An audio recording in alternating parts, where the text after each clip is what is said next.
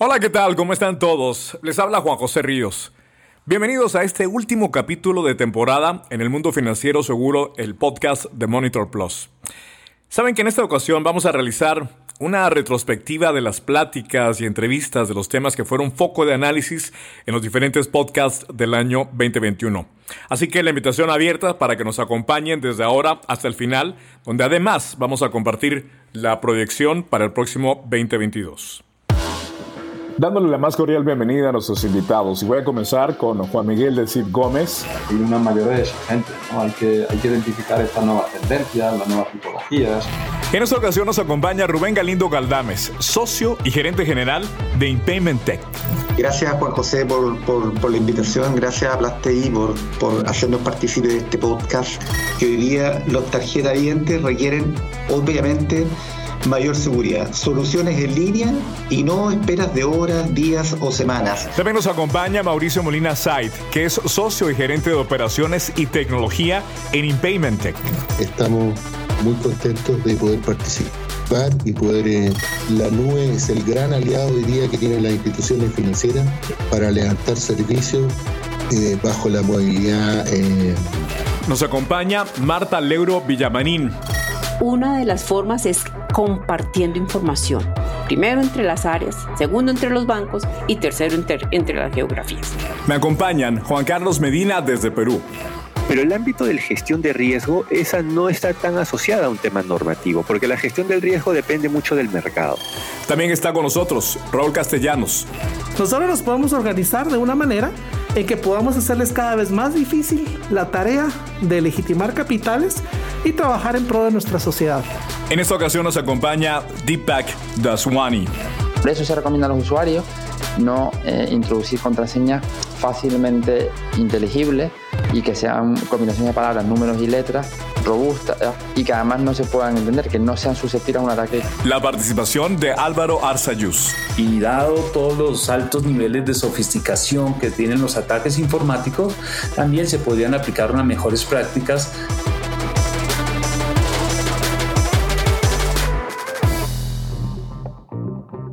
Plusty presenta Mundo Financiero Seguro, el podcast que le trae a usted lo último en las tendencias en la prevención y gestión de crimen financiero. Mundo Financiero Seguro. Entrevistas con líderes de opinión y expertos que compartirán valiosa información sobre lo nuevo en la industria financiera. Iniciamos este diálogo junto a Giovanni Castellanos, que como siempre me da muchísimo gusto pues recibirte y que nos acompañes. Él es el productor y co-hoster de este proyecto. Giovanni, bienvenido. ¿Estás de acuerdo que este año 2021 simplemente voló? Se fue volando, dejando una ola de experiencias y vivencias que seguramente van a marcar la historia. Hola Juan José, ¿cómo estás? Qué un gusto saludarte. Y la verdad, pues muy emocionado de que estemos terminando justamente el, último del año eh, para poder eh, eh, hacer un resumen, un wrap-up de lo que hicimos y, y, un poco anticiparnos a lo, que, a lo que vamos a esperar en el 2022, pero sin duda alguna el 2021 es algo que nos dejó marcados, al igual que el, el 2020, pero sin duda alguna creo, me atrevería a decir que hubo avances importantes. Siempre dentro de las crisis el ser humano se reinventa y hay cosas nuevas que hacemos. Y hay grandes beneficios que hemos logrado derivado de esto. Clara, claramente eh, entramos a un mundo que no, no, ni siquiera creo que veíamos en el 2019, pero eso es lo que es parte de la evolución natural del ser humano y claramente, eh, sin duda alguna, hay mucho que lamentar por la, gran pérdida de, vidas humanas que este, que este virus ha dejado y, es algo que, que, realmente todos estamos muy sentidos y aunados en un sentimiento de hermandad, diría yo, a nivel mundial eh, y es algo que no podemos olvidar.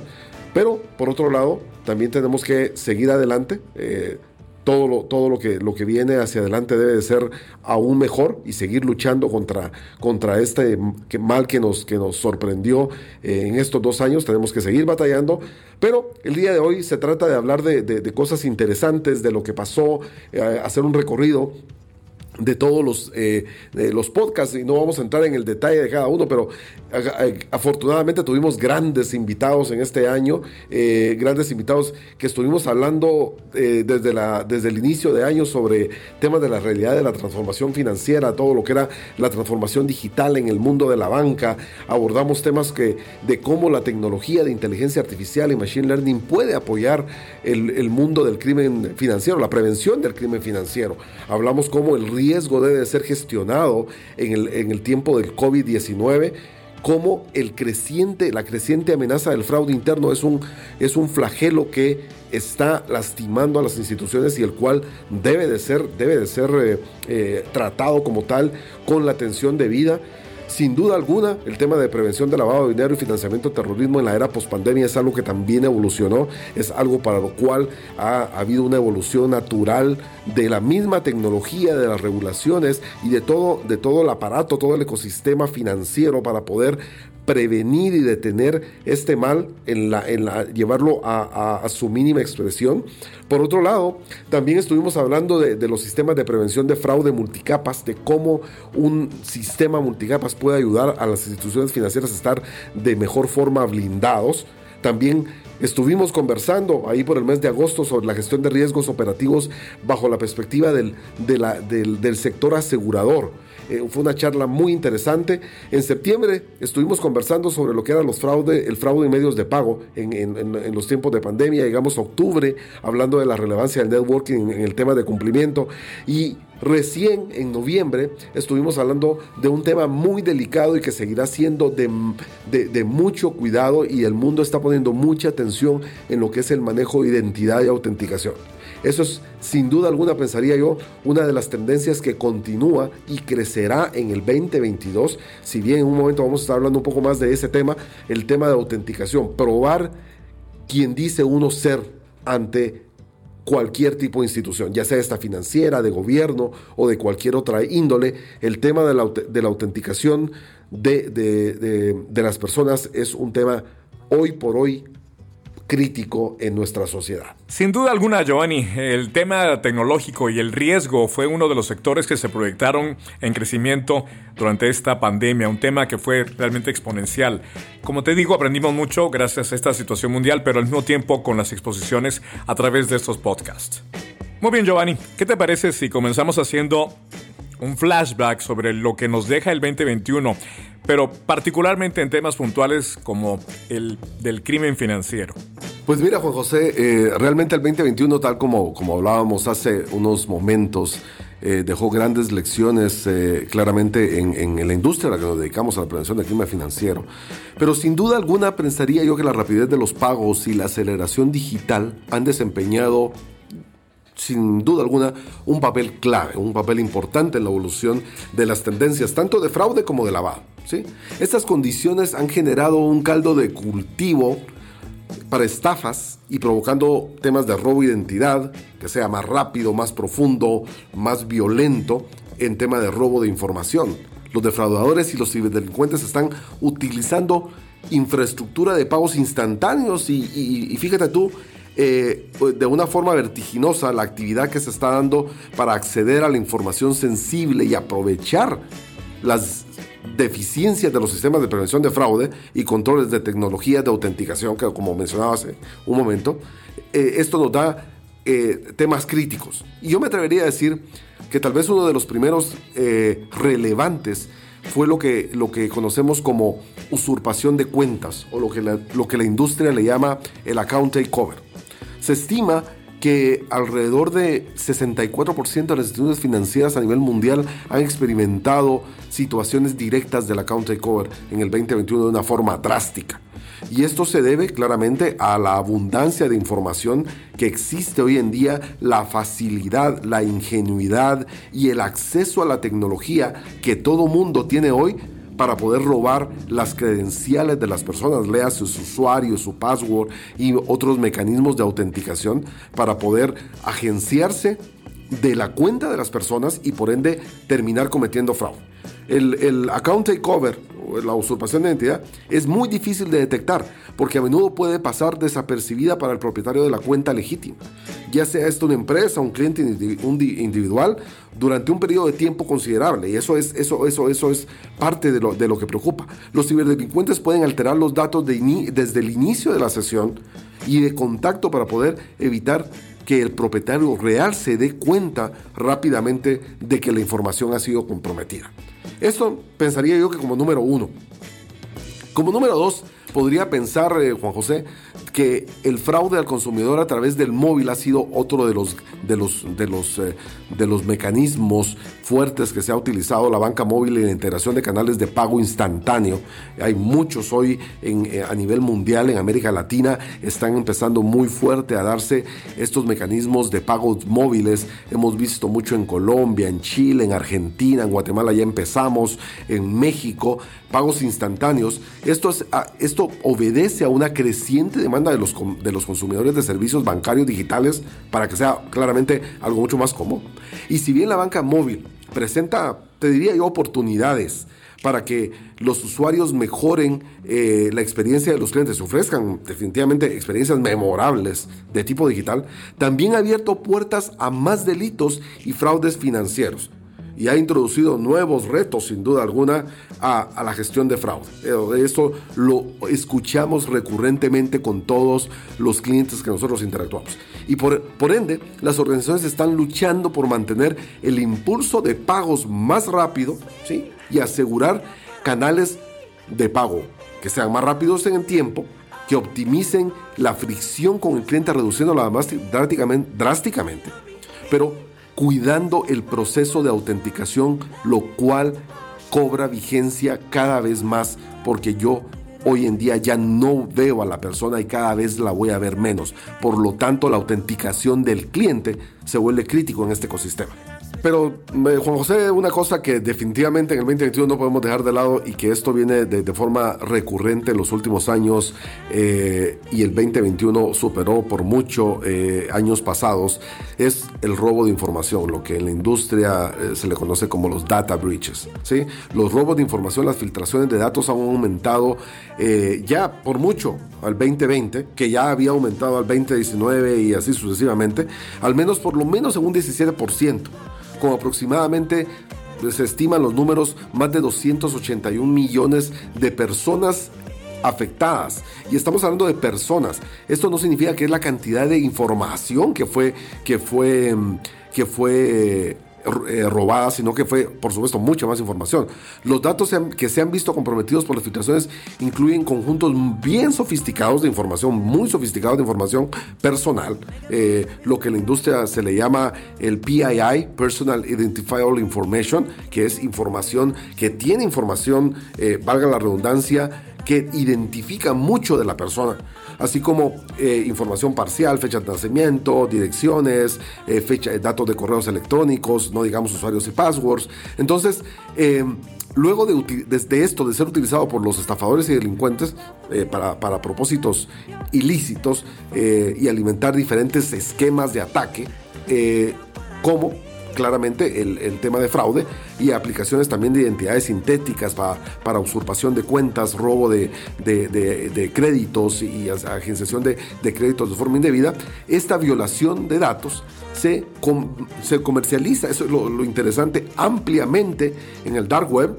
Eh, de, una forma muy fácil para, para los criminales, lo cual ha dado lugar sin duda alguna, a la normalización de información personal comprometida y por ende a una extensión, el aumento de esta actividad fraudulenta.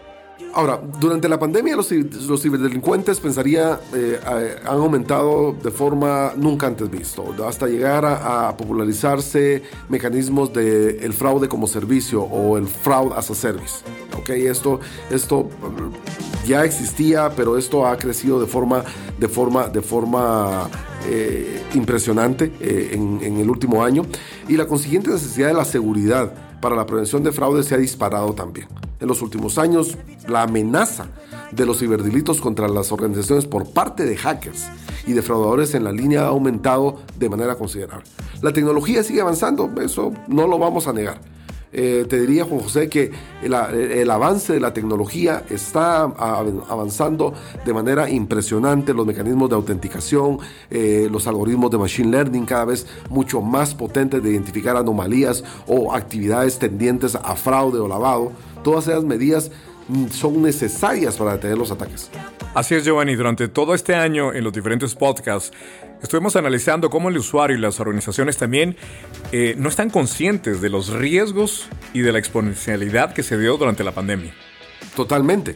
Y, muestra de eso, te podría decir eh, que eh, a pesar de que el, mecanismos como el phishing, que es uno de los mecanismos de robo de información que vienen desde hace mucho tiempo, desde hace mucho, mucho tiempo, continúa siendo el más exitoso. Hoy por hoy, el phishing está en su punto más alto y sigue siendo una de las amenazas más exitosas para la línea de fraude, o sea, para la línea de los defraudadores, para, ponerlo en el contexto correcto.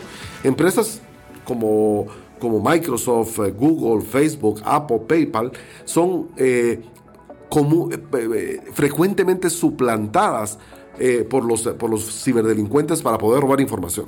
Incluso después de que las empresas de todo el mundo comenzaran a, aplicar tácticas de seguridad, como la autenticación basada en hardware o, autenticación basada en riesgo, la, formas y, y la concientización, concientización, perdón, de la amenaza del phishing, esto continúa creciendo y esto es sin duda una, una de las preocupaciones eh, que, hoy se da. El grupo de análisis de, amenazas de Google, eh, te, comento, en un, en un, reporte, Google llegó a bloquear alrededor de 800 millones de correos electrónicos por temas de phishing únicamente relacionados con la temática del COVID-19. O sea, es impresionante. Solo relacionados con, para poder hacer uso de, credenciales e información, privada, imagínate tú.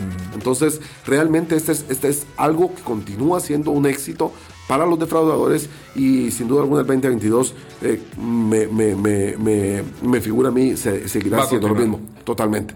Todo tiene una evolución. Todo tiene una evolución eh, y hoy en día hay una, hay una evolución natural del phishing y es lo que la industria le llaman Business Email Compromise Attacks, o sea, los ataques de, correos corporativos comprometidos. Esto ha aumentado a un ritmo superior al 2.370% desde, desde 2015, esto según el FBI.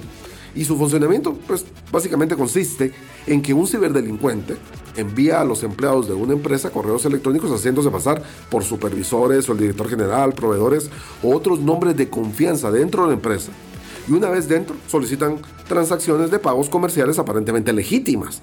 ¿Y qué haces tú, Juan José, si tu gerente financiero te envía un correo electrónico, el cual viene del gerente financiero y te dice, realiza una transferencia a esta cuenta por un monto X? Pues viene de la persona. Pues obviamente se realiza, ¿me entiendes? Entonces, eso es claramente mucho más efectivo porque los montos que puede llegar a, comprometer son mucho, mucho más sustanciosos a, lo que ocupe típicamente. En efecto, eh, Giovanni, los, los clientes han adoptado hábitos bancarios digitales debido, y lo hemos venido analizando, a la pandemia de la COVID-19. Y es poco probable que, que vuelvan a sus prácticas anteriores antes de la pandemia. El resultado es un aumento en las interacciones digitales y más objetivos para los defraudadores que persigan este uso de la ingeniería social. Hemos analizado durante todo este 2021 cómo se han armado con credenciales personales obtenidas a través de la web oscura o mediante, como tú decías bien, Giovanni, del phishing, pero incluso también a través de redes sociales. Los defraudadores pueden lanzar ataques de control de cuentas y comprometer la cuenta de un usuario legítimo, como recién me lo estabas diciendo. Y por otro lado, también los defraudadores no han podido violar la cuenta de un cliente debido a los mecanismos que ha implementado Monitor Plus. Y esto eh, hoy en día, digamos, si bien no vamos a hablar eh, del objetivo de hablar de un producto como tal, eh, es, es, más a la buena práctica de la industria. Y la buena práctica lo que nos dice es que los mecanismos de seguridad, y eso lo tratamos en el podcast de multicapas en su momento, era que justamente las instituciones tienen que apuntar hacia tener un mecanismo multicapa para poder analizar todos los estados del proceso de una transacción que hoy nace en un canal que no le pertenece al banco. La gran mayoría de transacciones están haciendo en el dispositivo móvil de sus clientes y ese canal por primera vez en la historia no es controlado por el, no es controlado por la institución como si controlaban los ATM, los POS o los kioscos o pues no digamos la misma sucursal bancaria. Todo eso estaba controlado dentro del ecosistema bancario. Hoy en día no es, no es así. Y a eso le debes de agregar el, el fenómeno fintech el fenómeno fintech o las, las, empresas dedicadas eh, de tecnología, dedicadas al mundo financiero, eh, como en su momento fue PayPal y ahora hay cualquier cantidad de, de fintechs en, en, el mundo y, de, y creciendo de manera fuerte, las fintechs claramente lo que buscan es que el usuario tenga esa independencia. De hecho, en, en Europa, con la normativa, la PSD2, lo que se busca es la apertura de la banca, lo que se le llama el open, el open banking.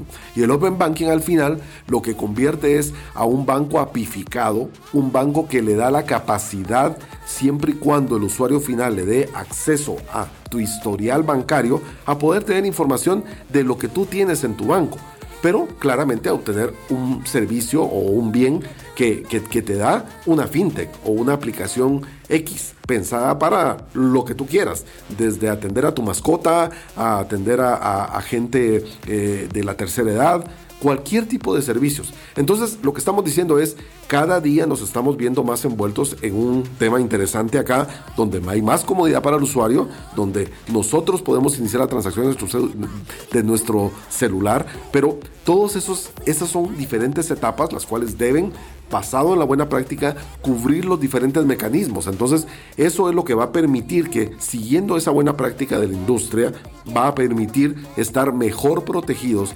claramente, evitar la pérdida, ¿sí? reducir la pérdida, mejorar la eficiencia operativa de la institución, automatizando, orquestando, integrando y lo más importante aún, que es la, experiencia del cliente. Esa fricción que, los bancos quieren evitar con el cliente es parte de lo que se va a lograr siguiendo ese tipo de buenas prácticas. O sea, Giovanni, que en resumen, las medidas de seguridad en línea tendrán una tendencia para que sean más efectivas.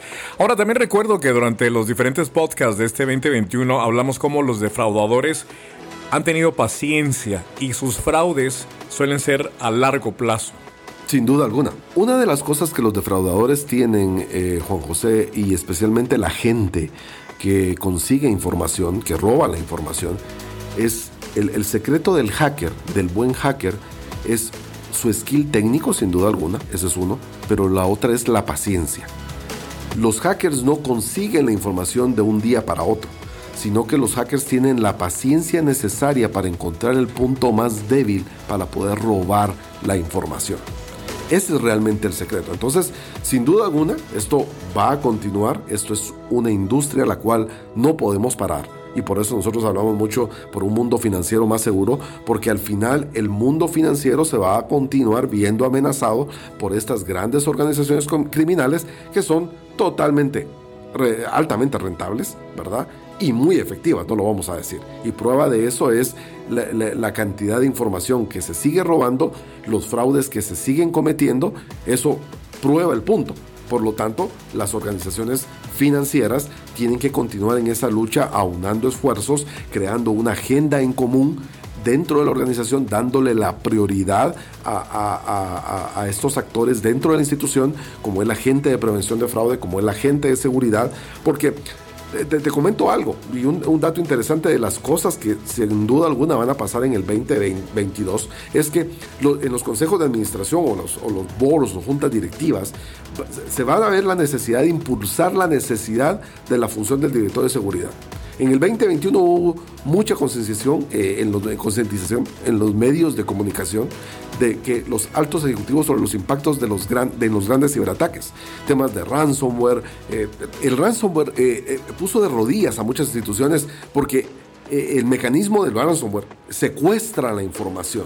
Al final secuestra la información eh, encriptándola y, donde tú tienes que pagar eh, eh, un monto de plata, lo hizo, uno de los casos más sonados fue en, Inglaterra, pero eso ha pasado en muchas, en muchas, en muchas instituciones, esto fue a nivel país, pero el, tema del secuestro de información ha puesto en, la mira el, protagonismo de, los ISOs.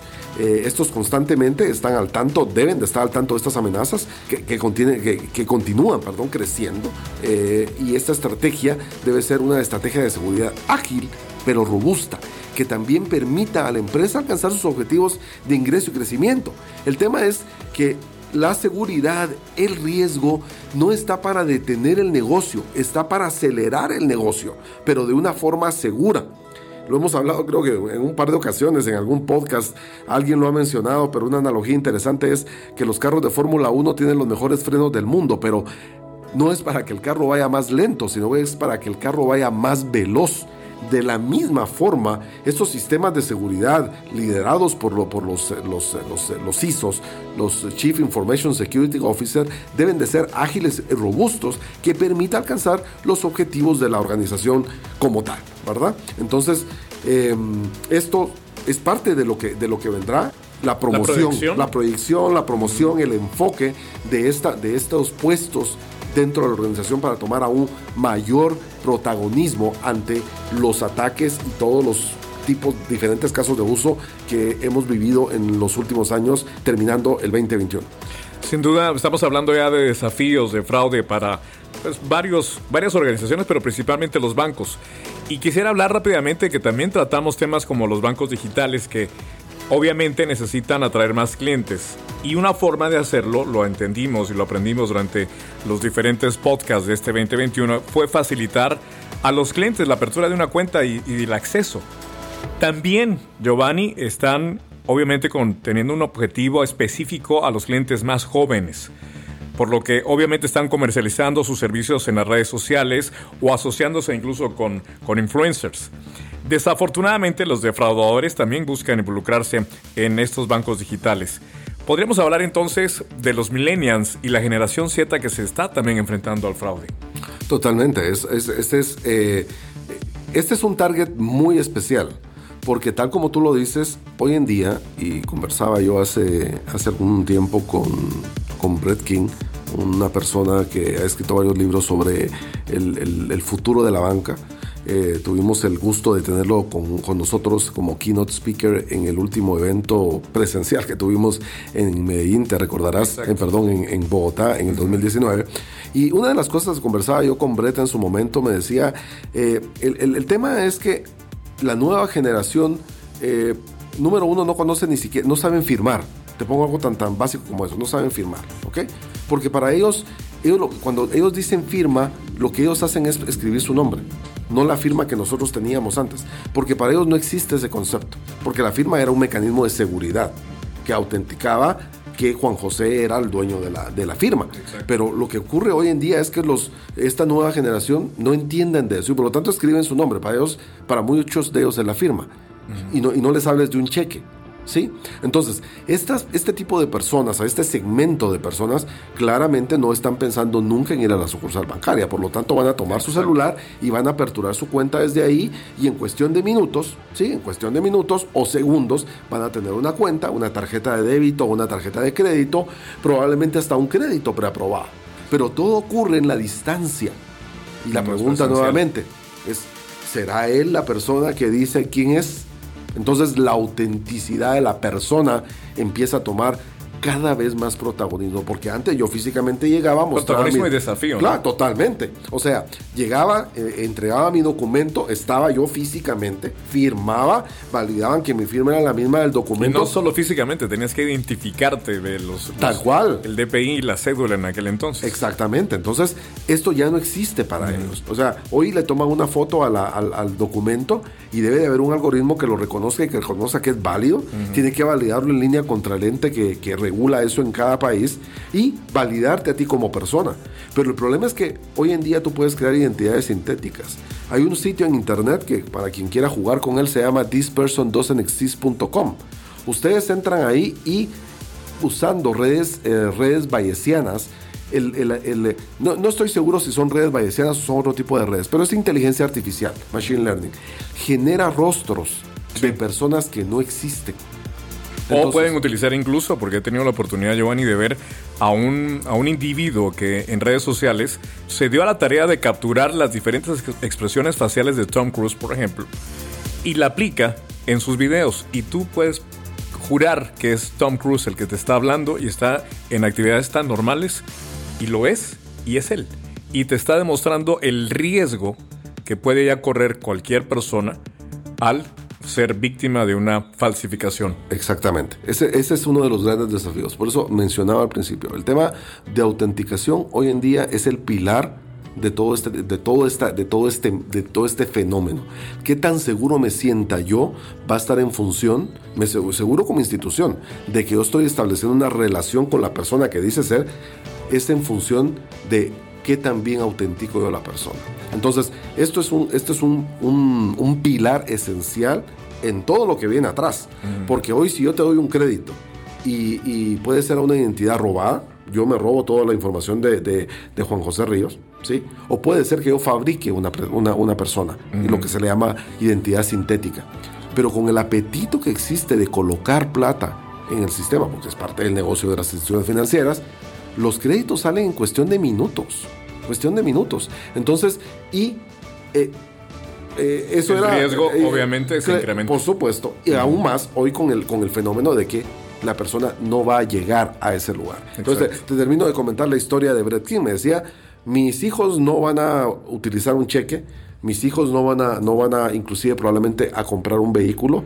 Porque ya los, los, eh, las nuevas generaciones están pensando en el concepto de sharing, ¿sí? Como vemos hoy que las patinetas están por ahí, los servicios de patinetas o monopatines, no sé cómo se le llaman a los diferentes países, eh, los encuentras ahí, vas con tu aplicación, ves que aquí en la esquina, los, eh, los scooters, exacto, ve que aquí en la esquina hay uno, tú estás afiliado al servicio, vas, lees el código de barra y lo usas 10 cuadras. Sí, incluso dejas- te descargan el costo Sí. eh, digitalmente. eh, lo sin problema. lo- el concepto de vehículo va a ser exactamente el mismo. ¿Para qué voy a adquirir un vehículo si yo sé que aquí en la esquina a, a media cuadra hay uno?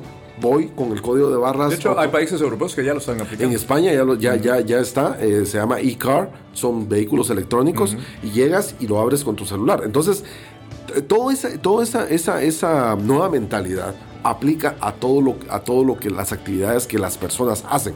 Y este segmento que tú hablas es justamente eh, el, número uno, es el target para eso, pero por supuesto son las personas que también de alguna forma eh, son más fáciles de- hay dos extremos, Más sensibles. más sensibles a- al robo de información y por otro lado la gente tal vez más adulta, la que sí estaba acostumbrada a ir a la sucursal bancaria y que ahora se ve que tiene que hacerlo a través de un teléfono o una tablet y que no necesariamente sabe qué es lo que le puede estar pasando. Entonces están estos grupos y, y creo que los tech savvy, como le llama la industria, la gente que tiene más conocimiento de, de- de- de la tecnología como tal, aún así con ese nivel de, conocimiento aún pueden así ser víctimas porque, como lo decía, uno de los mecanismos, uno de, los, las virtudes de, de- de los eh, que roban información es la paciencia y el nivel técnico que ellos tengan y lamentablemente no estamos hablando esto a nivel país, sino que lo estamos hablando a nivel mundial. O sea, yo puedo estar trabajando en una banda, en una banda de eh, ciberdelincuentes con delincuentes, ciberdelincuentes de alto nivel que su procedencia es Rusia, por ejemplo y el skill de esa gente es sumamente alto. ¿no? Entonces, no, no, no estoy pensando que estoy limitado a mi geografía, a ver quién es el bueno acá. No, estoy con cualquiera en cualquier parte del mundo. Puede ser un chino, puede ser un brasileño, puede ser un ruso. O sea, puede ser cualquiera, Cualquiera. que tenga el skill.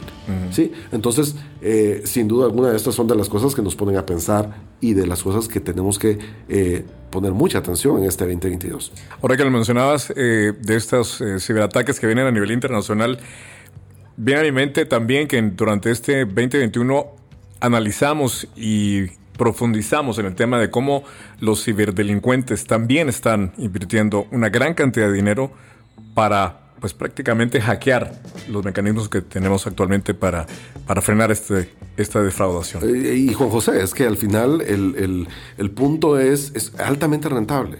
Eh, Este tema es muy rentable. Entonces, eh, eh, vas directo a la plata, directo al dinero de la gente. Entonces, eso permite que sea una industria mucho más deseable, porque vas directamente, todo ocurre eh, digitalmente, eh, no hay exposición, ya no es el tiempo de los, de los cowboys donde en las películas de vaqueros llegaban, asaltaban, deme todo el dinero, no, o sea, y todavía... Arriba pues, las manos. o sea, arriba las manos y que a- a- todavía pues probablemente se verá, pero si se dan cuenta hasta eso es cosa del pasado, o sea, ya cada vez ves menos en las noticias a nivel mundial que llegó un grupo de asaltantes a, a- a una sucursal bancaria a robar. Eh, Sigue ocurriendo, pero estadísticamente eso se ha caído. ¿Por qué? Porque para qué vas a exponerte si existen otros mecanismos Otros donde vas mecanismos. directamente a la plata y no solo la plata al ser totalmente virtual, la sacas de, de, tu país y la llevas a otro país en cuestión de segundos. O sea, es muy fácil. Y eso, incluso hasta el, el, mundo de Hollywood nos ha demostrado que el, que el nuevo delincuente digital es el que está pues, en, en crecento. Adicionalmente a esto, Giovanni, también vimos otros temas como el Bitcoin durante estas, estas experiencias del mundo financiero, el podcast de Monitor Plus durante este 2021. De, eh, sin duda alguna, eh, eh, eso fue algo que vimos y continuará creciendo, José, porque hemos abierto de alguna forma la caja de Pandora. ¿sí? El tema de la brecha de la comprensión de la tecnología y la regulación es un tema que sigue y, parte de eso es que hay, hay, muchas preguntas en este momento. Eh, se dice que hay más de 6.000 criptomonedas en este momento a nivel mundial. Y hay muchas preguntas relacionadas a eso. Desde cómo exactamente el blockchain, que es la, infraestructura, el protocolo que brinda la seguridad de las criptomonedas. O sea, el blockchain es una plataforma desarrollada eh, que hace múltiples validaciones eh, y que, se, considera una de las plataformas más seguras. Sobre esa capa se han montado eh, las criptomonedas y esto está cambiando la cadena de suministro financiero eh, hasta como de, de, una forma de cómo se maneja todo lo que es el concepto cripto, que se está utilizando de, de, hecho, eficazmente, te diría, hasta para cometer delitos financieros. Porque estos ransomware o secuestros de información hay que pagar con Bitcoin, hay que pagar con o con alguna moneda de esa procedencia. Entonces, los nuevos mecanismos de pago están facilitando o opacando el acceso a los mercados financieros. ¿Cómo está cambiando estas falsificaciones? Eh, eh, es, otra pregunta interesante en los diseños de las identidades sintéticas.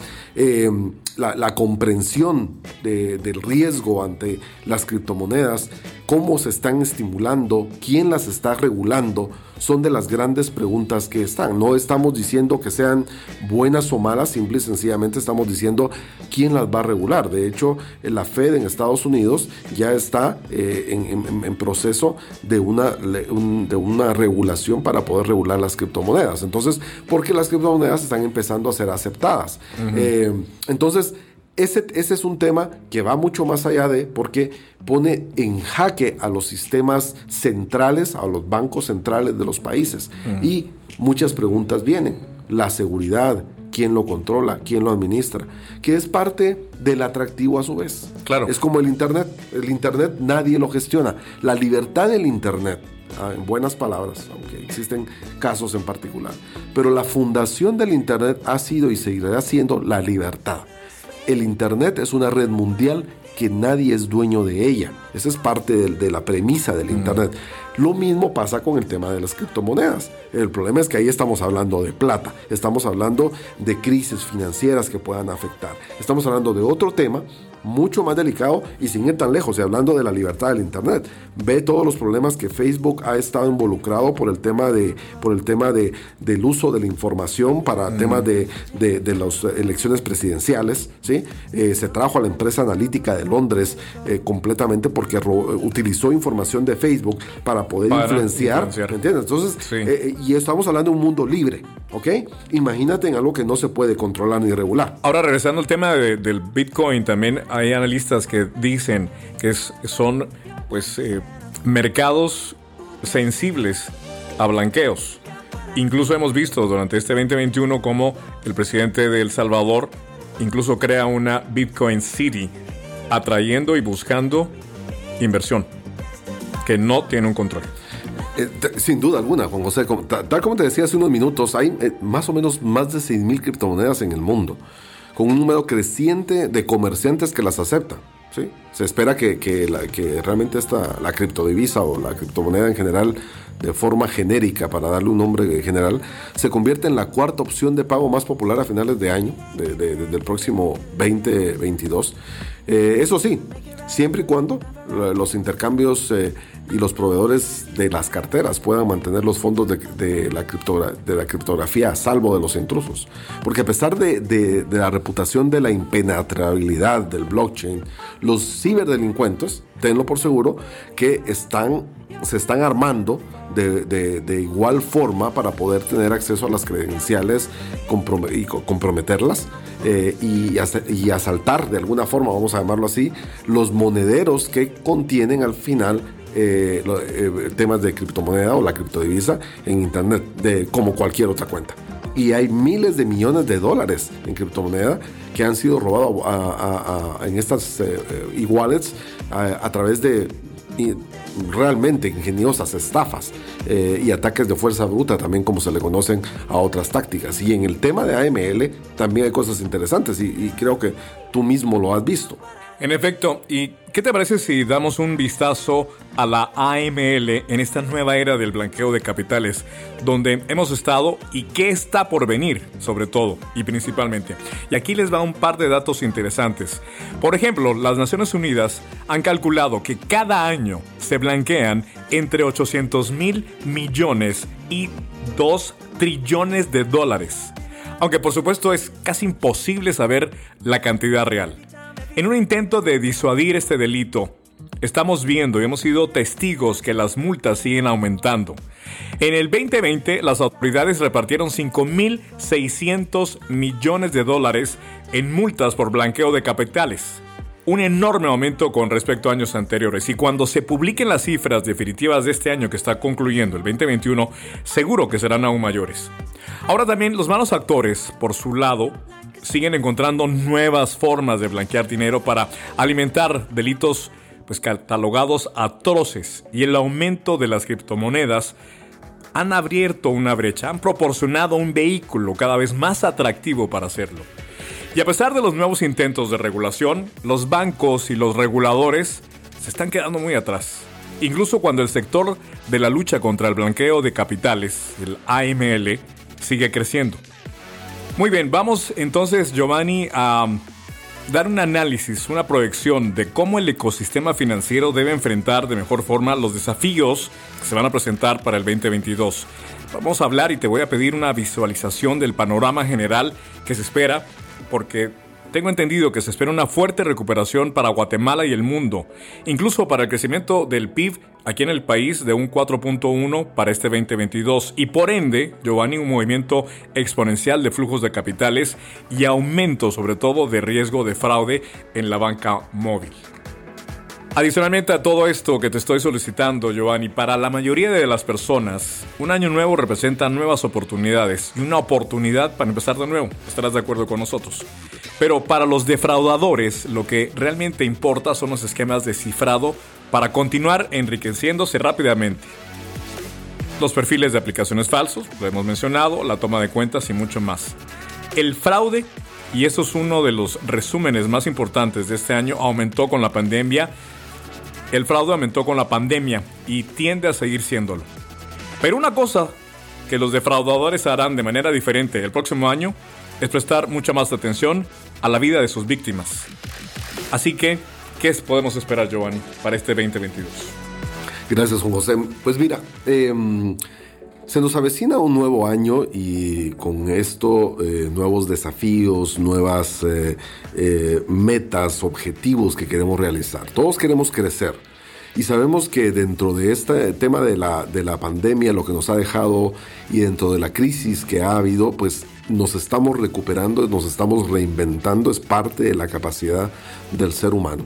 Entonces, yo creo que en la industria, en lo que nosotros nos compete, en la prevención del crimen financiero, em, una de las cosas tal vez más importantes, te diría yo, hemos hablado que continuará el tema de phishing, que los temas de account takeover continuarán, el tema de, uso de machine learning inclusive para, para utilizarlo en contra eh, eh, de de lo que es la prevención de fraude, si bien también el Machine Learning es el, te diría, el mayor garante en este momento para poder prevenir el fraude, también los ciberdelincuentes están utilizándolo para poder encontrar esos puntos débiles se estamos viendo que la usurpación de cuentas, el tema de, lo que es eh, el secuestro de datos o ransomware continuará creciendo porque han sido efectivos, la, tecnología sigue avanzando, la cobertura tecnológica se ha ampliado eso es un hecho. Entonces, entre todo este, esto, estos, estos diferentes eh, elementos que seguirán y continuarán creciendo, donde la banca remota cada vez toma mayor presencia, donde los pagos cada vez son totalmente remotos, una de las cosas importantes que bien eh, la, la industria financiera debe hacer es Crear un sistema multicapas, eso lo hemos, lo hemos hablado y continuaremos hablando de lo mismo. Un, sistema multicapas donde pueda controlar desde el dispositivo, la sesión, el canal, las diferentes eh, unidades transaccionales eh, y poder eh, llegar a modelos predictivos todo en tiempo real. Es parte de lo que se debe hacer de una forma orquestada porque el problema es que dentro de esto se dice fácil, pero existen muchos, eh, eh, muchos participantes. Participantes, por eso me refiero a diferentes vendos, diferentes mecanismos de protección, de autenticación, de, de validación de seguridad. Hay muchos players en esto y estos deben de estar debidamente orquestados, porque el que no estén orquestados nos hace ineficientes. O sea, hacemos compras que están resolviendo un problema de forma aislado pero no orquestado. Entonces es uno de los temas importantes, pero yo te diría tal vez la que ha sido la más difícil y continúa siendo el desafío más grande es crear una comunidad, y ahora cuando hablo de comunidad hablo de una comunidad global, regional o de país, que haga frente al tema de la prevención de fraude, al tema de prevención de lavado de dinero. ¿Por qué? Porque la forma más efectiva y, bien este, este, este adagio o, dicho, eh, como le llamarán en los diferentes países, que la unión hace la fuerza es muy válido. Y aquí el tema es una comunidad, ya sea a nivel nacional, a nivel regional o a nivel, a nivel mundial, es lo que nos va a permitir luchar en contra de, del crimen organizado que, directamente afecta al crimen financiero. Estos han adoptado muchas tecnologías, las mismas que nosotros y probablemente de una forma más eficiente. Eso, eso es algo que han hecho. Entonces nosotros nos toca, por otro lado, utilizar las mismas tecnologías, pero además nos toca intercambiar información, compartir información para poder hacerle frente y saber que un banco que ya fue afectado por, por un fraude en particular sea conocido por la comunidad y puedan de alguna forma protegerse.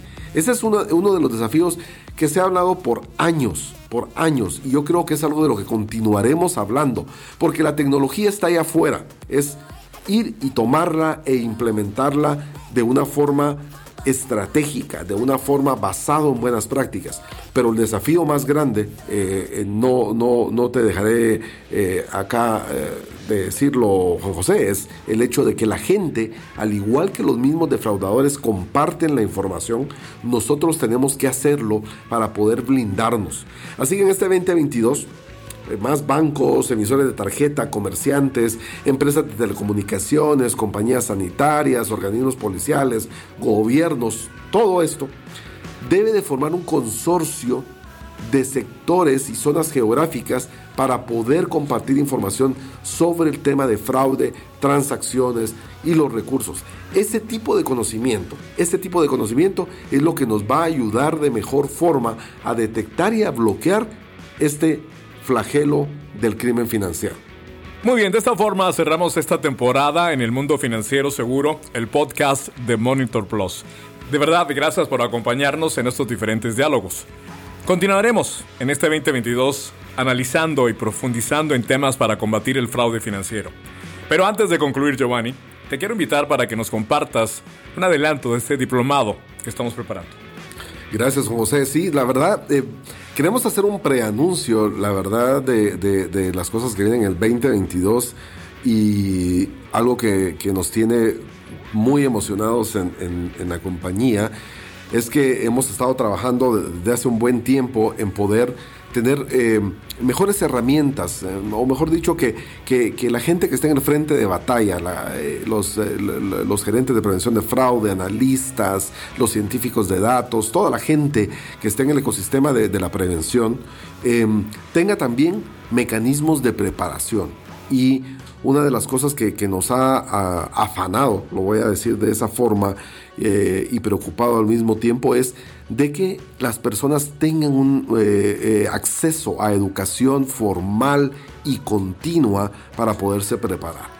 Y de hecho tal, que en nuestro primer podcast en el 2022 estaremos hablando puntualmente de eso, pero, pero les quiero adelantar, em, estaremos lanzando el próximo año, en el primer trimestre del, próximo año, eh, un diplomado que está, estará dirigido a las unidades de prevención de fraude, donde estaremos tocando diferentes temas. Este diplomado es un diplomado de la, de la Universidad eh, Rey Juan Carlos de Aranjuez de España y es un diplomado totalmente dictado por la universidad y la idea es que la gente pueda acceder en este momento de forma remota para poderse educar. Va a ser un diplomado de, corta duración, pero que va a permitir tener continuidad de, educación continua para que la gente se pueda capacitar. Esto realmente nos tiene muy entusiasmados porque es una iniciativa que buscamos eh, dentro de las universidades más prestigiosas y la Universidad